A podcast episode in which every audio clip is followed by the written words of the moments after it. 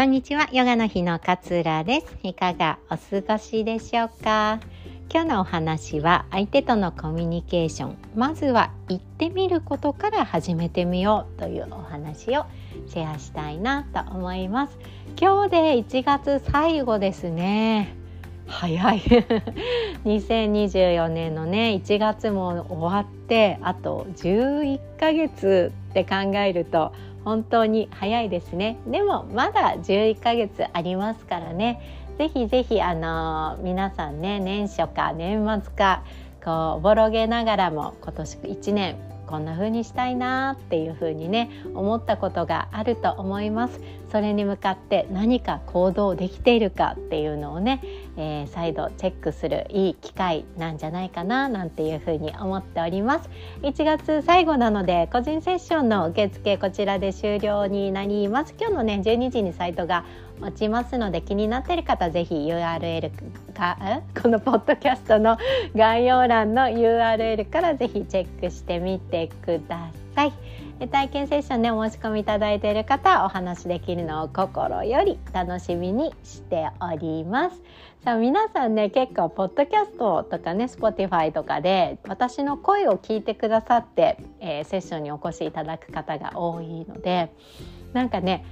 多分すぐにねこうリラックスして最初って Zoom とかつなげるのすごい緊張するじゃないですか。でもねすぐにリラックスした気持ちでうん望めると思いますのでぜひぜひなんかの気持ちをちょっと話をするねいい機会だというふうに思って臨んでいただけたら嬉しいです。では本題行ってきましょうか。行ってみることから始めてみるっていうことですね。そう自分のねこう思いを抑えてしまう場合の多くは自分が言いたいことよりも相手の反応の方が気になるわけですよね。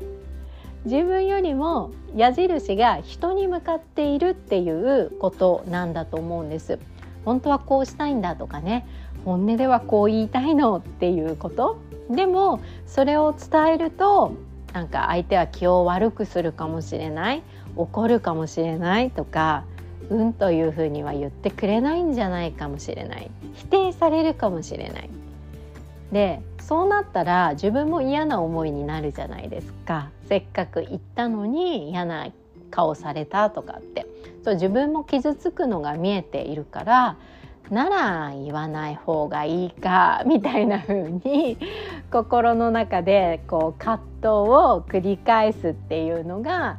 まあ私たちのよくあることなんじゃないかなって思います。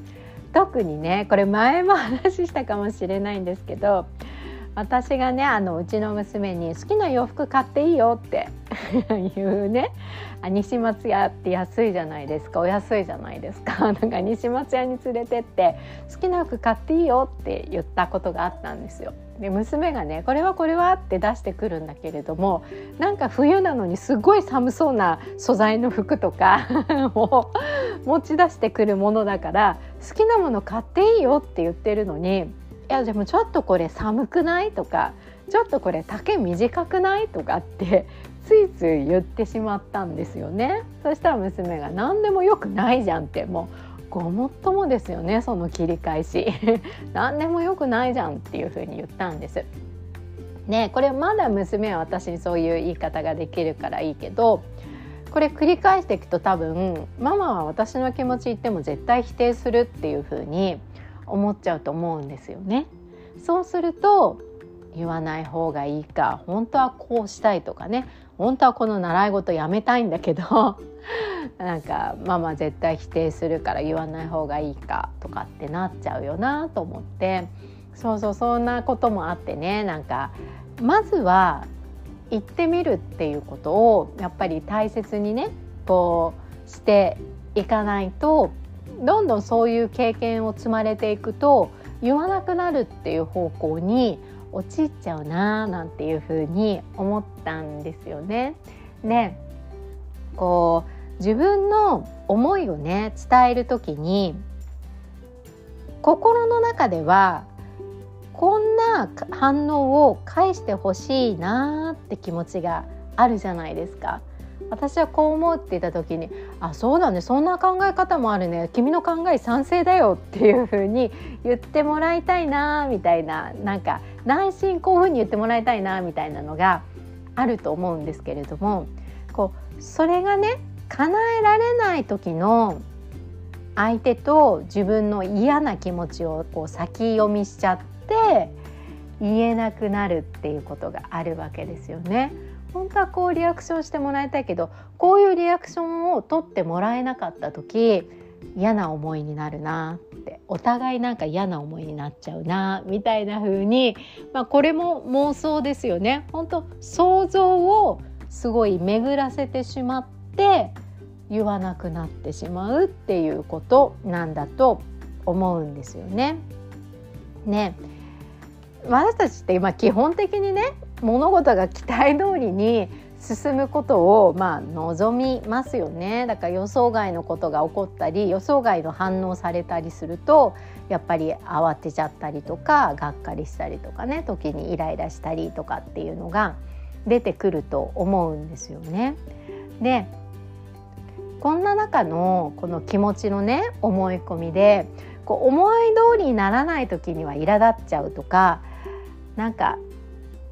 そういう根本的なところで自分の思いが叶わなかったらネガティブな思いになっちゃうよねっていうような思い込みが入ってるんじゃないかなっていうふうに思うんですよね。でもいろんな人がいる中で自分が想像した通りに反応してくれる人の方がおそらく少ないわけなんですよね。だっていろんな意見があるじゃないですか私が反対の意見を言うっていうこともいろんな意見があることのうちの一つの証明なわけなんですよね。なので相手と意見が一致しない時に思い通りにしないとなんか怒られて嫌な思いするとかではなくて人は同じように考えているとは限らない不一致なんて普通にありえるんだっていうふうに考えておくといいと思うんですよ。要は期待をしすぎちゃうと裏切られた時にショックにを受けるし期待した分それが思い通りにいかなかった時の溝を想像してしまってなんか言えなくなっちゃうそれって期待通りにいかないと私はネガティブな思いになるなとか落ち込んじゃうなっていうことがパターン化してしまっている。でも意見が一致しないなんて普通のことなんですよ。ありえることなんですよね。みんな私と同じことを考えるわけではないわけなんですよね。そうなんかこういうふうに思いながら言っても無駄かなとか言っちゃったらなんかこじれるかなっていう思いに思いを巡らせるんじゃなくて一回とりあえず行ってみるの方が大事で行ってみるとね意外とあそういう意見もあるんだっていうふうにすんなり受け入れてもらえたりとかあそういう意見もあるんだそのここの部分は取り入れてもいいかもねとかって言ってなんかお互いのこう妥協案が生まれたりとかっていうことが結構多かったりするんですよ。でも先に嫌な想像を巡らせてしまうからとりあえず行ってみようみたいな気持ちになれないっていうのが私たちのうん本音なのかななんていうふうに思いました。でも互いにね私たちのコミュニケーションっていうふうに考えると互いに行ってみるとか行ってみてその経過をお互い見るみたいなことからコミュニケーションっていうのは始まってくるんじゃないかなっていうふうに思ったんですよね。一方がこんなこと言ったらこんなふうに相手が思うからって言って閉じてしまってクローズドになってしまってオープンハートでいられなくなるとコミュニケーションっていうのはやっぱり進まないわけなんですよね。でもまずは行ってみようかそりゃ受け入れられないかもしれないしもしかしたら否定されるかもしれないけれども何かしらの影響は相手に与えられるはずであってしかも悪い影響ばかりではないはずなんですよね絶対に。なんか私もそうですけど言ってくれればよかったのにとか言ってくれてよかったよとかっていうことって結構あったりしませんか？そうなんかそんな感じで実はもっと円滑に進むことをいろんな思いを逡巡させてしまうことによって複雑化難しくさせてしまっているっていうことなのかなって思います。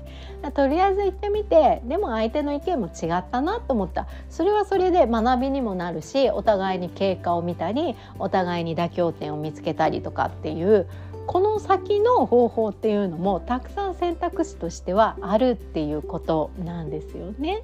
だからなんか言わないことを